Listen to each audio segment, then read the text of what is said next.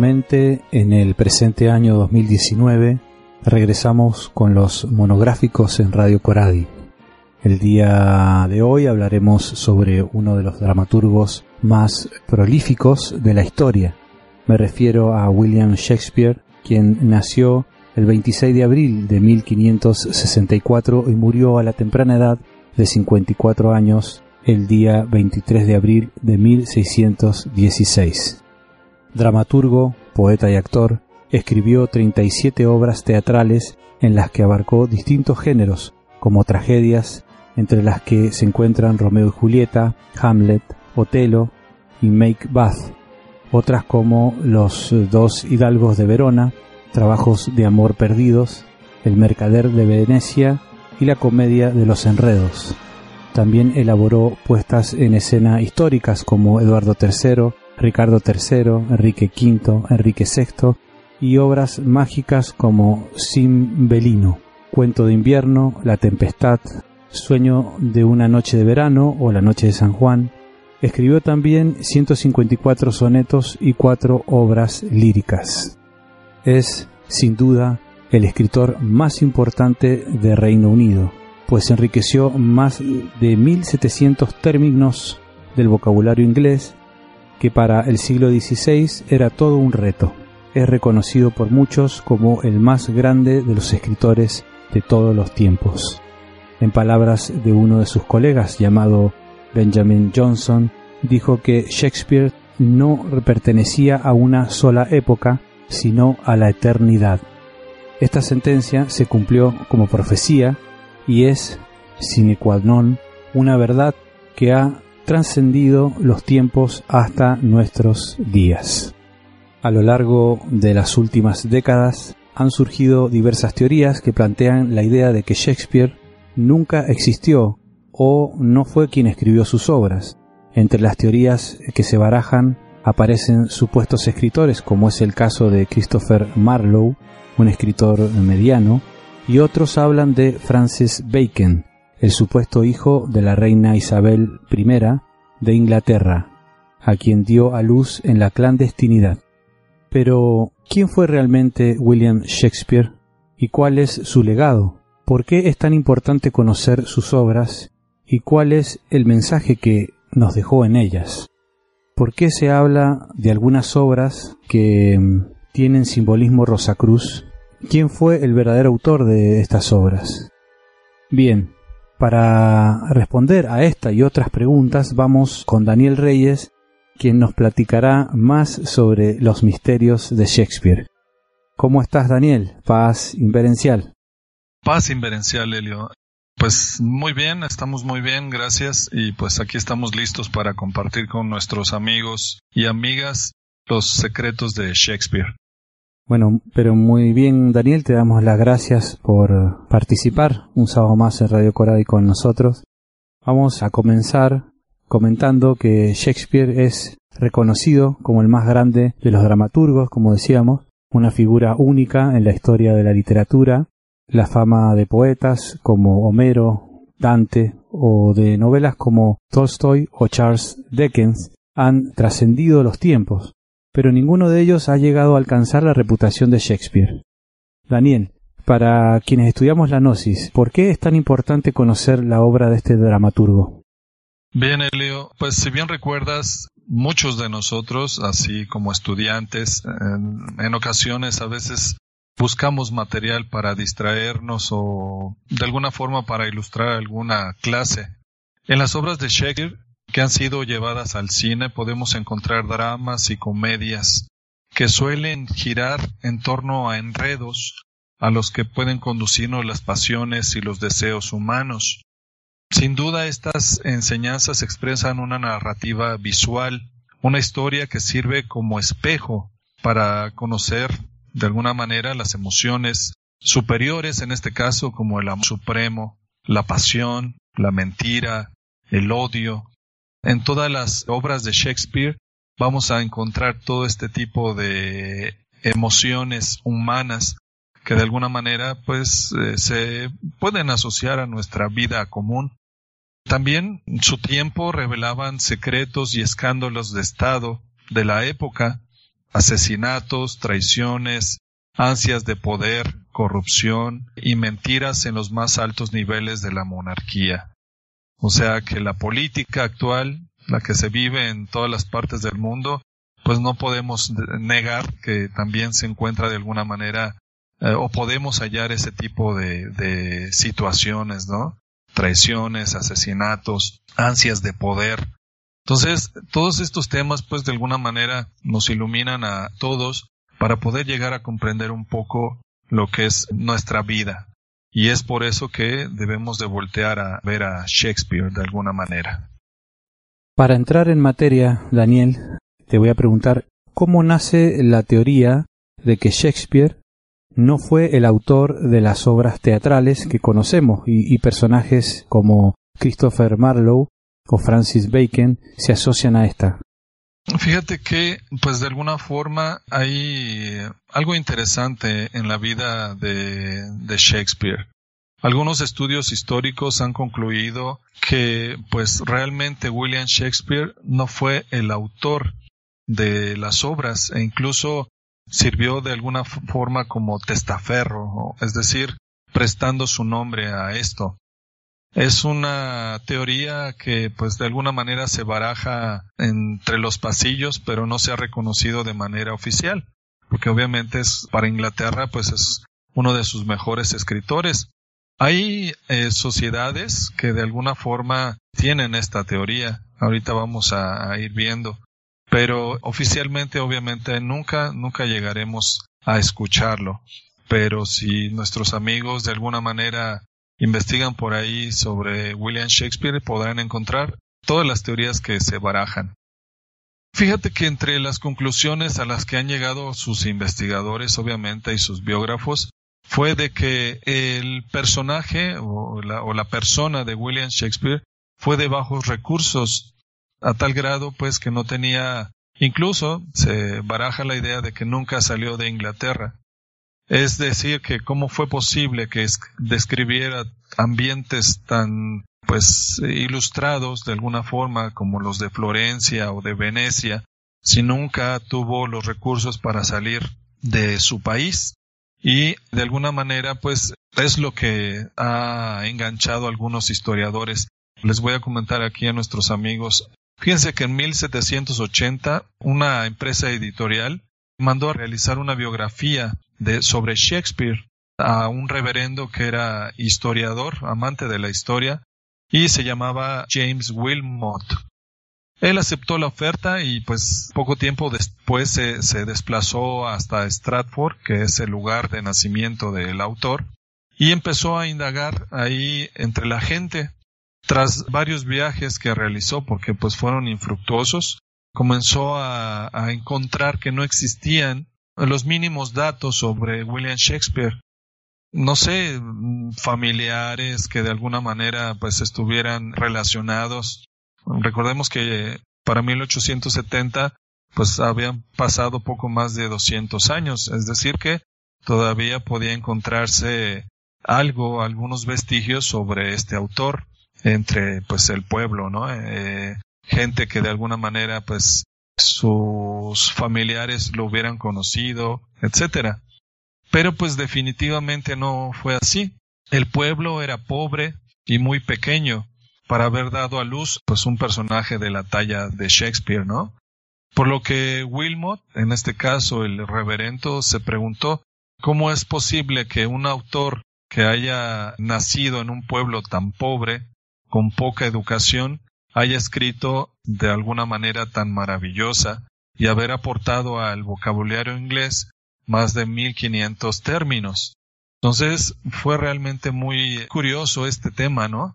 Incluso él, fíjate que para 1932, de alguna forma lo relató a través pues de lo que es un dossier, un documento, ¿verdad? Incluso fue a una sociedad llamada Ipswich pues era una sociedad de historiadores, planteó la idea de que Shakespeare pudo haber de alguna forma no existido y pues esos papeles quedaron ahí porque no encontraron eco en ningún otro investigador hasta 1932 en la que un otro otro de ellos, un investigador, pues retomó este tema.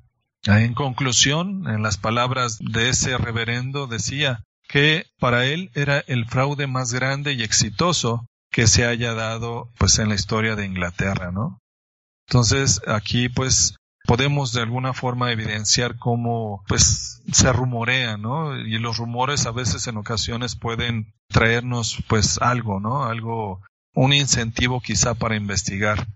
Y resulta que pues retomando esta teoría, existen sociedades que se decantan por la idea de que Christopher Marlowe, el que mencionaste anteriormente, un dramaturgo también, e incluso un espía inglés contemporáneo a Shakespeare, pudo haber sido el autor de algunas obras. En el caso de él, una de sus obras más famosas es el Doctor Fausto, y ya pues aquí nuestros amigos recordarán que hace tiempo hablamos sobre él, pero resulta que esta es una historia alternativa sobre este doctor.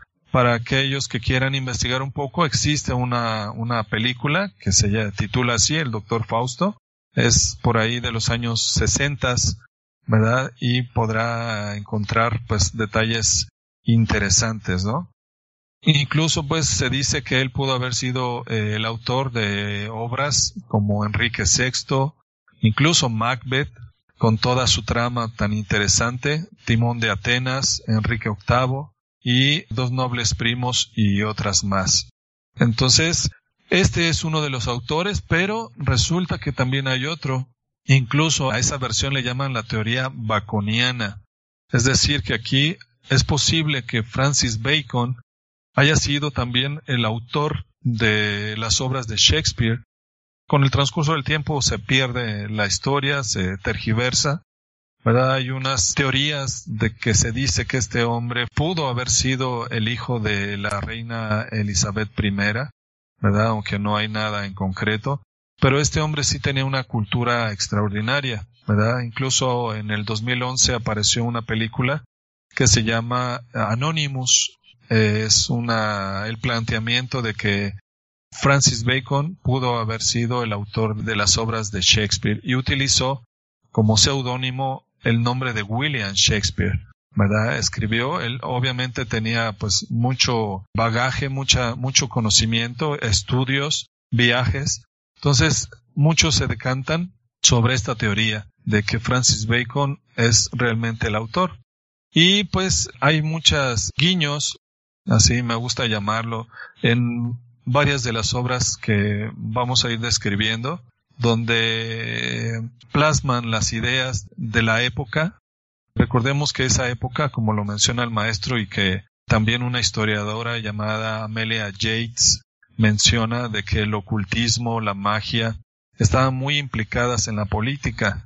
Entonces, en las obras de William Shakespeare vamos a encontrar ideas, quizá no tan claras como en algunas películas que estemos acostumbrados a ver, pero sí vamos a encontrar ahí varias muestras de ocultismo de la época, magia, incluso invocaciones y bueno, muchas cosas muy interesantes. Entonces, realmente es más plausible de que Francis Bacon haya sido el posible autor de las obras de Shakespeare. Daniel, la tragedia griega fue un género precursor del teatro en el que sus obras estuvieron inspiradas en el comportamiento y conductas humanas, en el que los yoes e instintos más bajos conducen a los seres humanos a los peores problemas.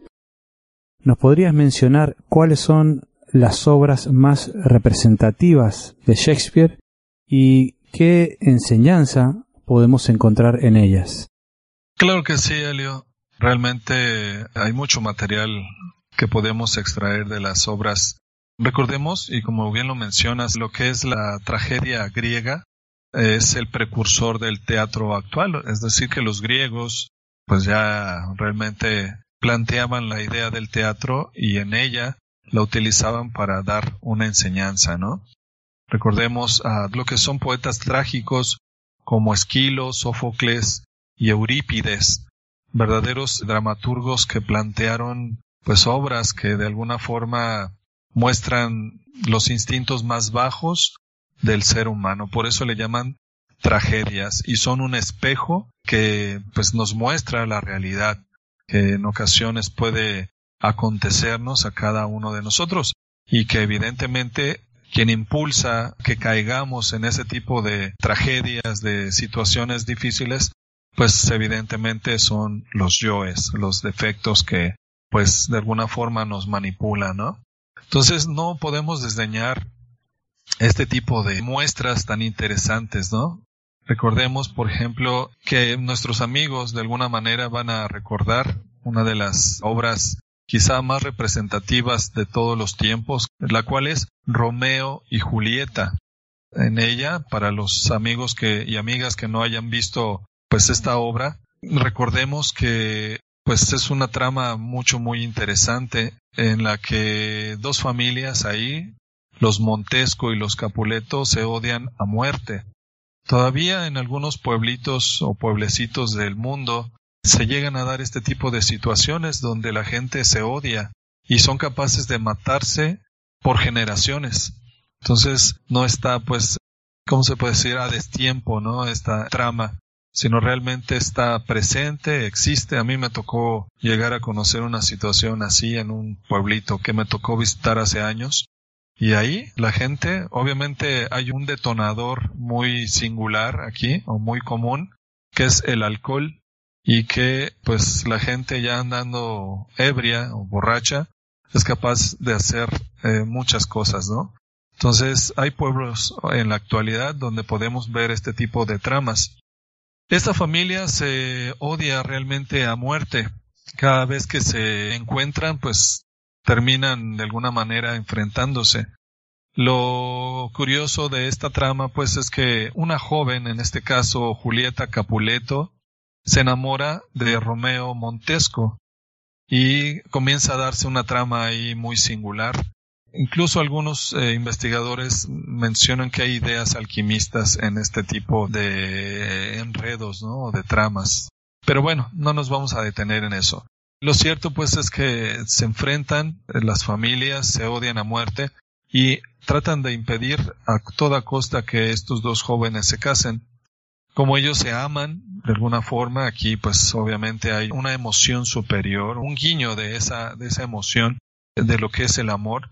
Ellos tratan pues de alguna forma de reconciliarse y reconciliar a sus familias, pero es imposible prácticamente. Julieta, en este caso, le pide a Fray Lorenzo, que es otro un místico que sale en esta obra, quien le convence de alguna manera para que lo ayude y él le da la idea de que utilice una pócima que de alguna manera la inducirá a un profundo sueño, con la finalidad de fingir su muerte, porque aquí los Capuleto ya la habían dado en matrimonio a ella con un conde llamado París. Entonces ella no quería casarse con París, sino más bien pues quería estar con Romeo. Entonces la joven ingiere ese brebaje y pues finge su muerte, ¿no? De alguna forma. La, la familia entera se conmociona, la lleva a lo que viene a ser el mausoleo, la tumba donde va a reposar. Romeo en este caso se da cuenta de que Julieta ha muerto y decide ir a suicidarse. Previo a esto compra por ahí otro veneno que ingiere y pues obviamente lo bebe y muere después de enfrentarse a un contrincante muere, resulta que Julieta despierta y se da cuenta que Romeo ha muerto. Esto la conmociona pues de alguna manera que agarra una daga y se la clava en el corazón. Obviamente los dos jóvenes mueren y esto a las familias Capuleto y Montesco pues les ayuda a reconciliarse a tal grado pues que deciden hacer una estatua de los dos jóvenes, un monumento donde pues puedan recordarse. Aquí una de las cosas que podemos entrever en, la obra tan maravillosa, que es elogiada pues porque está realizada en rima, son de los versos más pues más hermosos que podemos escuchar por ahí, ya traducidos obviamente al español. Lo curioso, pues, que o lo que podemos extraer de aquí son esos dramas que de alguna forma se relacionan con el destino, ¿no? Un destino trágico, para los dos jóvenes que los lleva obviamente a la muerte, ¿no? Podemos ver aquí odio de las familias, esas situaciones tan trágicas, tan lamentables que en ocasiones se pueden dar. Entonces, realmente es algo como para reflexionar bastante. Otra obra aquí que pues sin duda llama la atención y que quizá a muchos amigos y amigas podrá gustarles es La Tempestad.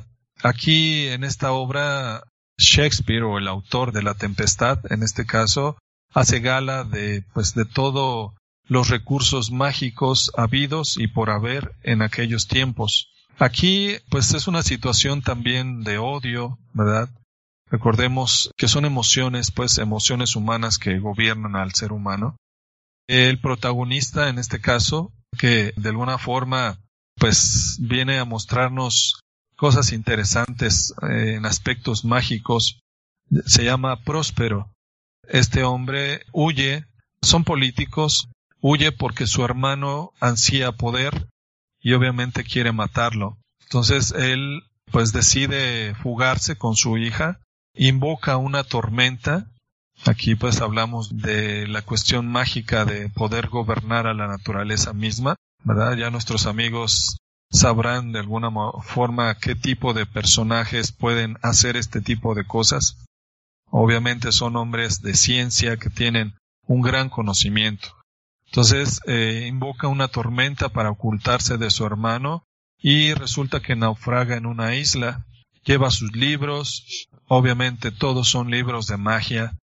Y pues aquí decide eh, de alguna manera planear su venganza, pues siente un odio bastante fuerte por su hermano, por lo que quiso hacer, de que quiere asesinarlo.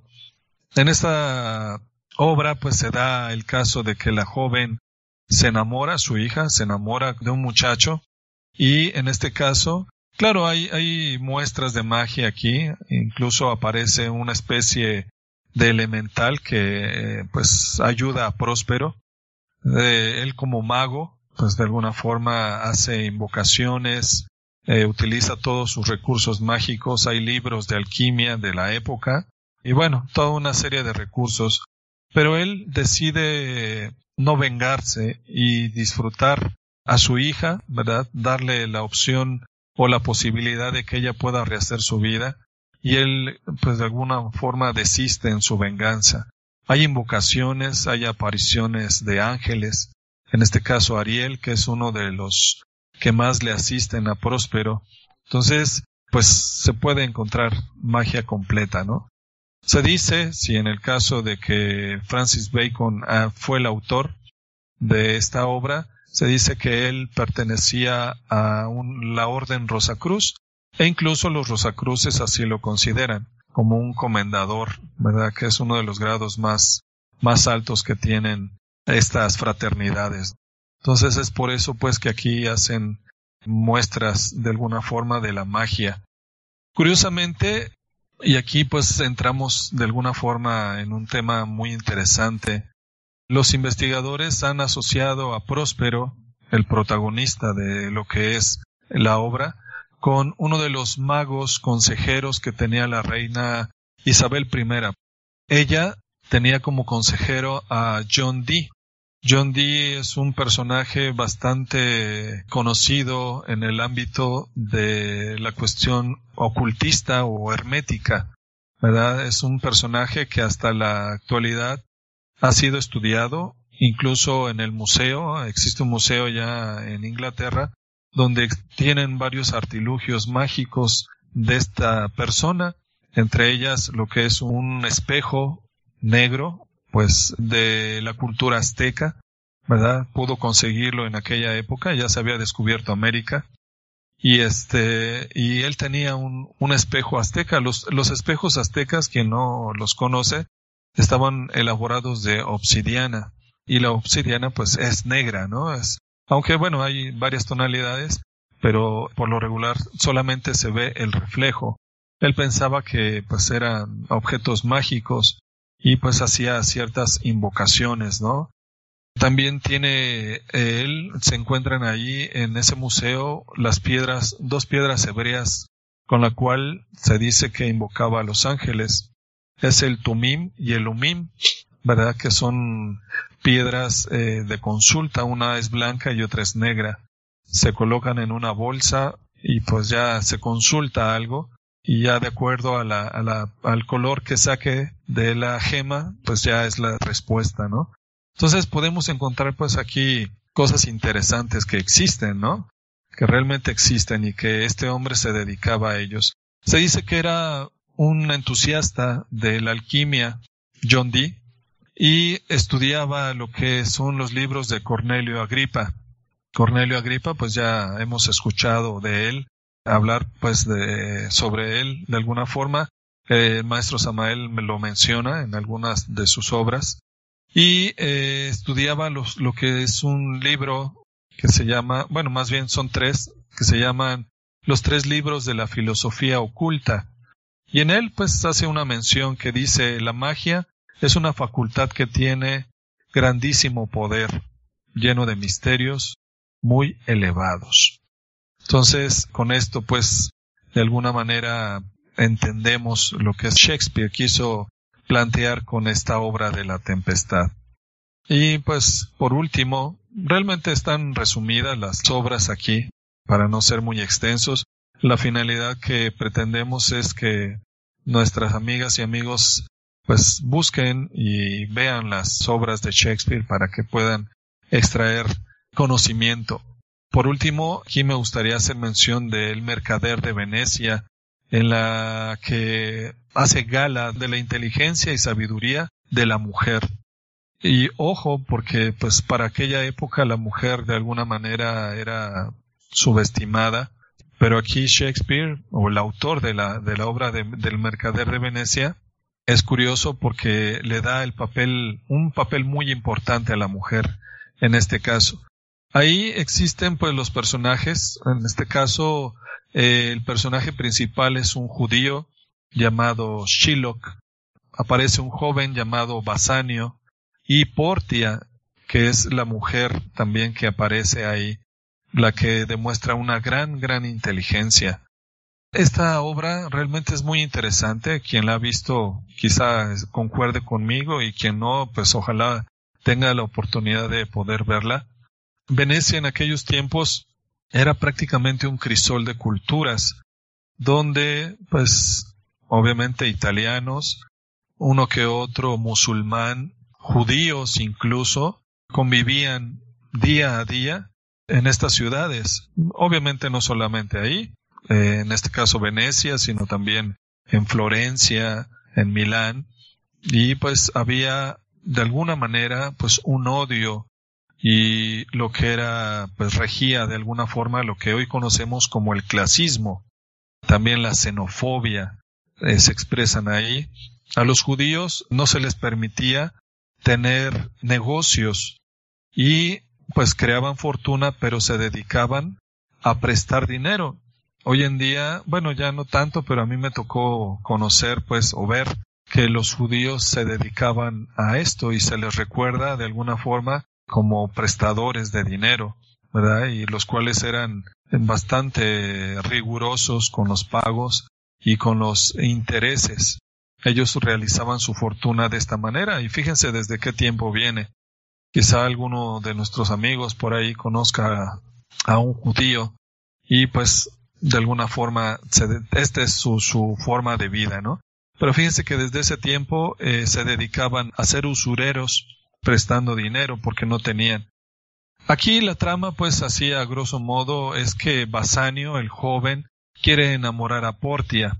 Portia es una, se distingue por su belleza e inteligencia y aquel hombre que la pretenda, que quiera, vive sola, porque su padre murió, pero aquel hombre que quiera ir hacia ella o cortejarla, tiene que hacerlo con la condición de que nunca más, si no pasa la prueba, nunca más tendrá que volver a buscar a otra mujer. Entonces, quien va en pos de ella o a buscarla, obviamente tiene que estar dispuesto a cumplir su palabra. Portia, para los jóvenes que la pretenden, Portia, para poder seleccionarlo, pues eh, hace gala de su inteligencia y les coloca a ellos, a los candidatos, tres cofres donde tienen una oportunidad y tienen que seleccionar uno de estos cofres donde pues eh, encontrará el retrato de, de, Portia. Y si es así, pues obviamente con, con Portia, en este caso, se casará con él. Obviamente no son muchos los que van ahí. Y en este caso Basanio pues se atreve a, a realizar esa prueba. Obviamente encuentra el retrato y pues se casan, ¿no? Entonces la, trama pues comienza de esta forma. Pero Basanio no tiene fortuna y para poder cortejarla le pide a uno de sus amigos que le preste 300 ducados. Ese amigo, que se llama Antonio, pues como no lo tiene porque pues está invertido en sus negocios, decide pedir un préstamo a lo que es el judío Shiloh, que ya desde de antemano se odian entre sí. Shiloh se lo accede a prestárselo a cambio de que si no cumple su deuda, tendrá que cobrarse con una libra de carne. Una libra pesa aproximadamente 532 gramos, casi medio kilo estamos hablando. O sea, que es bastante. Fíjense a qué grado, ¿no? Y es curioso que, bueno, llega el día de, del cobro de la deuda pero pues este Antonio no tiene con qué cubrir su, su, esa cantidad. Y el judío va con todo su, su ira, con todo su odio, a reclamar su pago a lo que es, pues los ministros de aquella época, ¿no? Aquellos que administraban la justicia, los jueces, ¿verdad? Va con todo eso a reclamar su pago. Total, pues que Basanio en este caso va a ayudar a su amigo y le lleva más de eh, le lleva 600 ducados, es decir, más de la deuda. Pero resulta que Shiloh, como odia a Antonio, no quiere cobrarse con monedas, sino quiere definitivamente quitarle una libra de su propia carne. Total, pues que se hace un enredo aquí es curioso porque quizá pudiéramos pensar que el protagonista, bueno, el protagonista es el judío no, él no es ni bueno ni malo realmente en esta, en esta trama, pero resulta que la inteligencia de Portia hace que se le revire o que se le voltee pues de alguna forma todo lo que viene a ser eh, la situación. Podríamos en un inicio pensar que es justo lo que Shiloh está haciendo, pero la inteligencia de la mujer, en este caso de Portia, llega a desarrollarse a tal grado que le, pues de alguna forma le voltea lo que es eh, la situación al judío a tal grado. Y no no quiero contarlo para que pues despertar el interés en ustedes. Realmente hace gala de una inteligencia inigualable a tal grado pues que el judío termina perdiendo toda su fortuna por querer arrancarle a Antonio eso en medio kilo de carne. Entonces realmente es muy, muy singular eh, cómo aquí el autor de esta maravillosa obra hace o reconoce la inteligencia de la mujer, ¿no? Y cuántas veces no hemos visto, pues, que las mujeres tienen una, una inteligencia bastante extraordinaria. Entonces, pues con esto, de alguna forma, este, Helio, podríamos describir lo que es, pues, las tramas más representativas de Shakespeare. La obra de Sueño de una noche de verano o Sueño de una noche de San Juan es quizá una de las representaciones más mágicas y bellas. Basta recordar la obra La pelea de Oberón y Titania, un óleo sobre lienzo del artista escocés Sir Joseph Noel Patton y que nuestros escuchas podrán ver, apreciar en un futuro cuando la incluyamos eh, dentro del material de descargas o se descarga esta conferencia vamos a incluir esta pintura. Fue pintada en 1849 y en ella se plantea la idea de los mundos internos en el que hadas y elementales conviven con el ser humano. Es, es sin duda una obra cargada de simbolismo. ¿Podrías ayudarnos a desvelar o volcar un poco más de luz sobre esta maravillosa obra, Daniel. Claro que sí, Elio. Realmente el sueño de una noche de verano, que más bien, fíjense, es el sueño de una noche de San Juan. Ya nuestros amigos recordarán lo que es ese día y que de alguna manera pues a veces celebramos. Es una noche completamente mágica y es española. Aquí Shakespeare en este caso la retoma para de alguna manera plantear un virtuosismo de imágenes esotéricas completamente. O sea, esta película es mágica, habla de los mundos internos, de los mundos interiores. Eh, realmente es muy, muy interesante donde humanos y elementales de la naturaleza conviven. Obviamente hace un enredo ahí, hace una trama curiosa, ¿verdad? Aquí plantea pues la idea de una boda entre dos personajes, uno de ellos se llama Teseo y la mujer se llama Hipólita.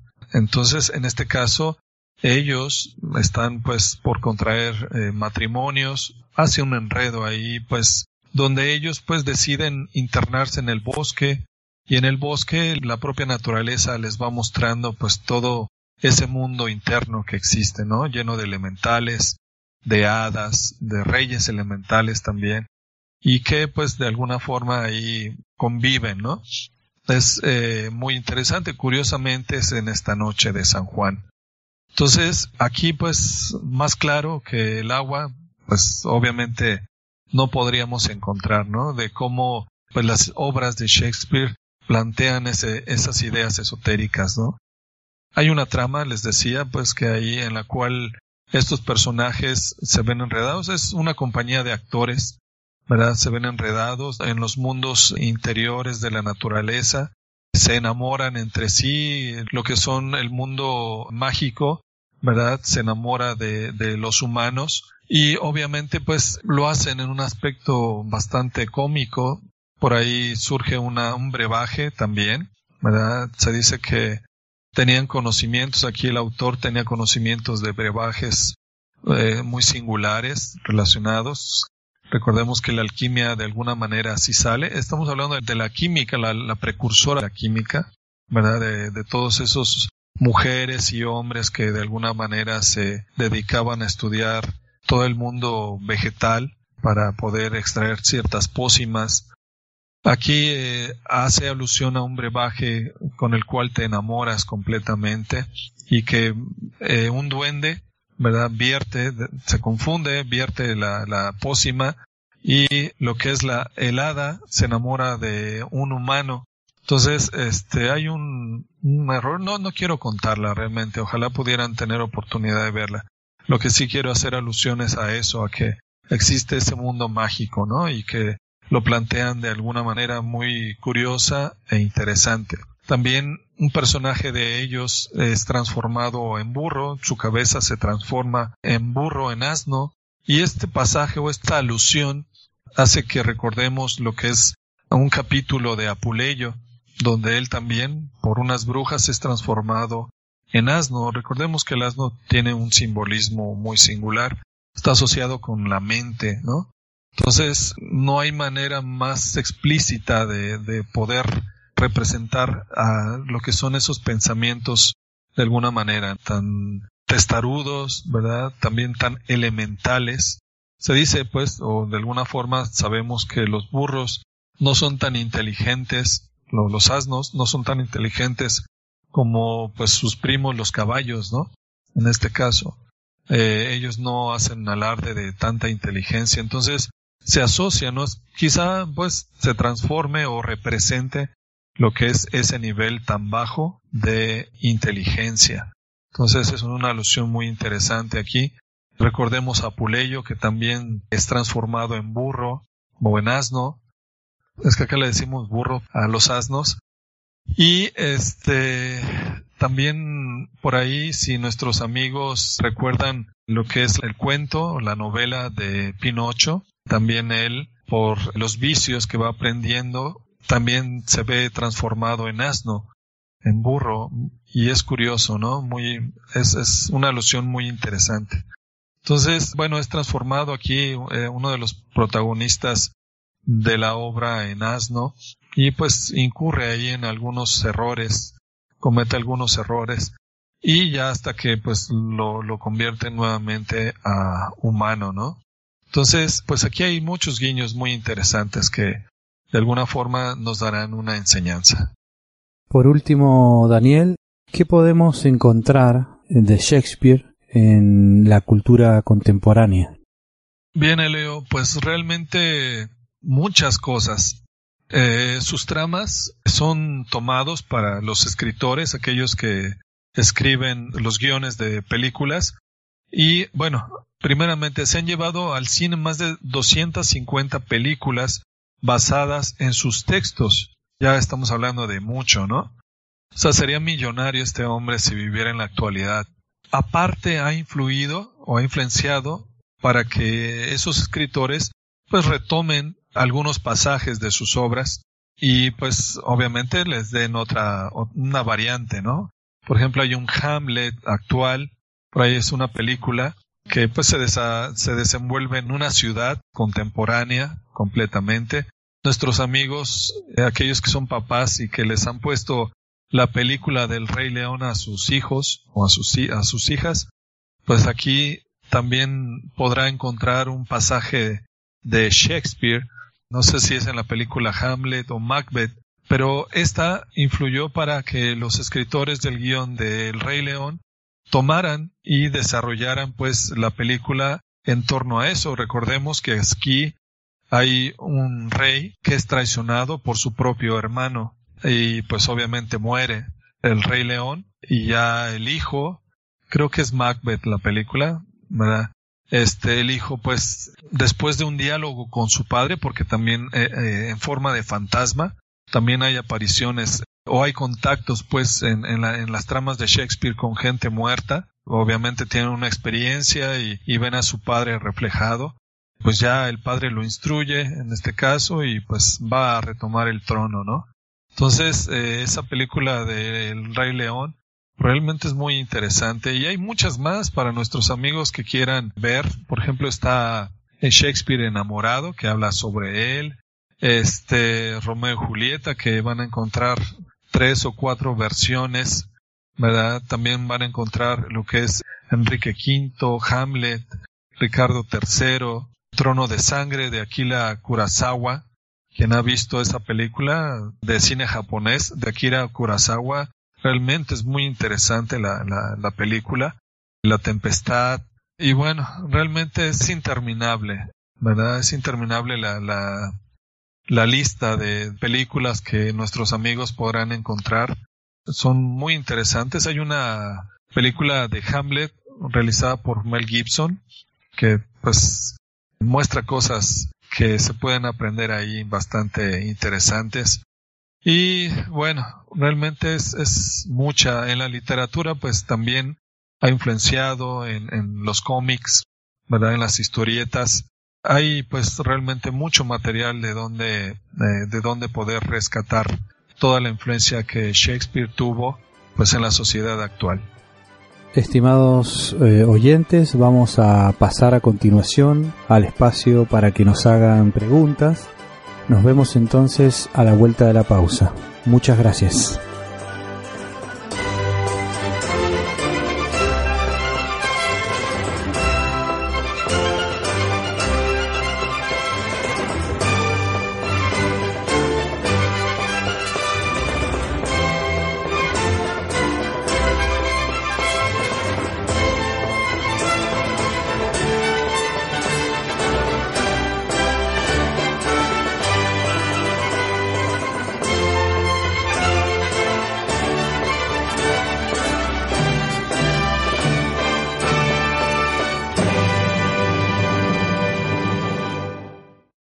Retomamos con la actividad radial. Tenemos dos consultas. Vamos a comenzar con la primera a continuación. ¿Es cierto que William Shakespeare fue una personalidad que utilizó el maestro Saint Germain? Si es así, ¿quién develó esta información? Bien, Elio, pues realmente hay que ser claros y precisos en este caso. El maestro Samael no menciona nada en relación a Shakespeare y al conde Saint Germain. Más bien esa es una teoría de la metafísica de Connie Méndez, que pues todos sabemos aquí que pues no es un poco seria realmente, no es confiable. Entonces, la fuente viene de ahí, incluso hay un libro que del cual se menciona precisamente esto, se llama El puente a la libertad, pero pues realmente aquí pues es un planteamiento poco serio. Entonces, no podríamos decir que pues Saint Germain fue una encarnación de William Shakespeare como tal, ¿no? Entonces realmente no, no podríamos considerarlo pues muy en serio esto. La segunda consulta la realiza la misma persona y dice qué misión secreta llevó a cabo William Shakespeare más allá de sus escritos de forma secreta hizo otras cosas de las cuales la humanidad desconoce pues bueno, realmente si fue muy secreto, pues realmente ahí se quedó, ¿no? No podemos este, saberlo, realmente no hay fuentes confiables para poder saber qué hizo, pues realmente sus obras, como las vimos o escuchamos de ellas, ahí hay mucho, mucho conocimiento implícito, ¿no? Recordemos que ahí se plantearon problemas de su época, asesinatos, traiciones, corrupción, etcétera. Obviamente no pensó pues que iban a trascender tantos siglos hasta nuestros días, ¿no? Pero planteó los problemas de ese tiempo. Realmente la magia también, ya hablamos de ella con la tempestad o la de sueño de una noche de San Juan, pero más de ahí pues realmente no, no podemos saberlo. O sea, no hay fuentes confiables y precisas para poder llegar a conocer. Sería especular y la especulación pues se liga con la mentira, ¿no?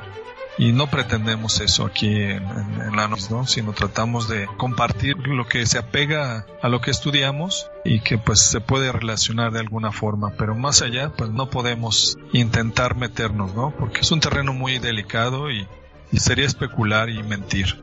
Es lo que yo podría dar de respuesta. Bueno, te agradecemos la exposición y también damos gracias al público presente por participar con nosotros, al oyente que nos has hecho llegar las consultas. Esto fue Los Enigmas de Shakespeare, de la mano de Daniel Reyes, misionero de Ajiacac, conectado con nosotros desde Guadalajara, estado de Jalisco, en México. Gracias nuevamente Daniel por tu tiempo y por tu esfuerzo. No, gracias a ustedes por la invitación. Esperemos haber contribuido un poco a todo ese gran conocimiento de la gnosis. Bueno, estimados amigos, esto es todo por hoy. Gracias por participar en vivo un sábado más en Radio Coradi con nosotros y será hasta la próxima oportunidad en la cual podamos volver a encontrarnos por este medio. Paz inverencial. Paz inverencial.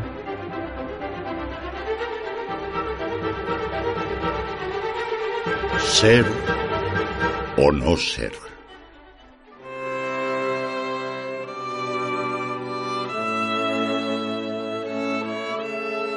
Ser o no ser.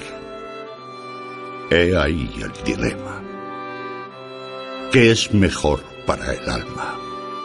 Sufrir insultos de fortuna, golpes, dardos, o levantarse en armas contra el océano del mal y oponerse a él y que así cesen.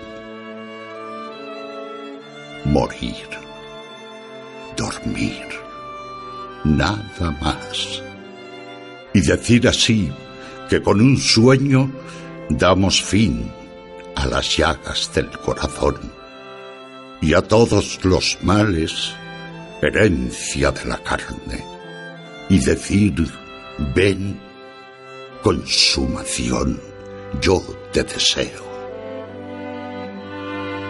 Morir, dormir dormir, soñar acaso. Qué difícil. Pues en el sueño de la muerte, ¿qué sueños sobrevendrán cuando despojados de ataduras mortales encontremos la paz? He ahí la razón por la que tan longeva llega a ser la desgracia pues ¿quién podrá soportar los azotes y las burlas del mundo. La injusticia del tirano, la afrenta del soberbio, la angustia del amor despreciado, la espera del juicio, la arrogancia del poderoso y la humillación que la virtud recibe de quien es indigno cuando uno mismo tiene a su alcance el descanso en el filo desnudo del puñal. ¿Quién puede soportar tanto? Gemir tanto. Llevar de la vida una carga tan pesada. Nadie, si no fuera por ese algo tras la muerte.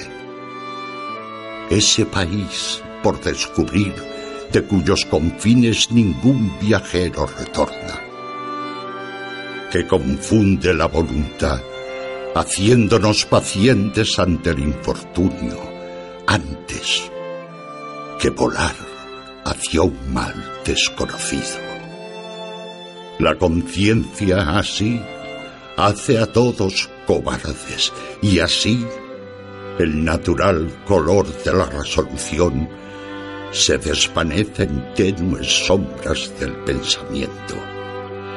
Y así, empresas de importancia y de gran valía llegan a torcer su rumbo al considerarse para nunca volver a merecer el nombre de la acción. Pero silencio. La hermosa Ofelia, ninfa, en tus plegarias. Jamás olvides mis pecados.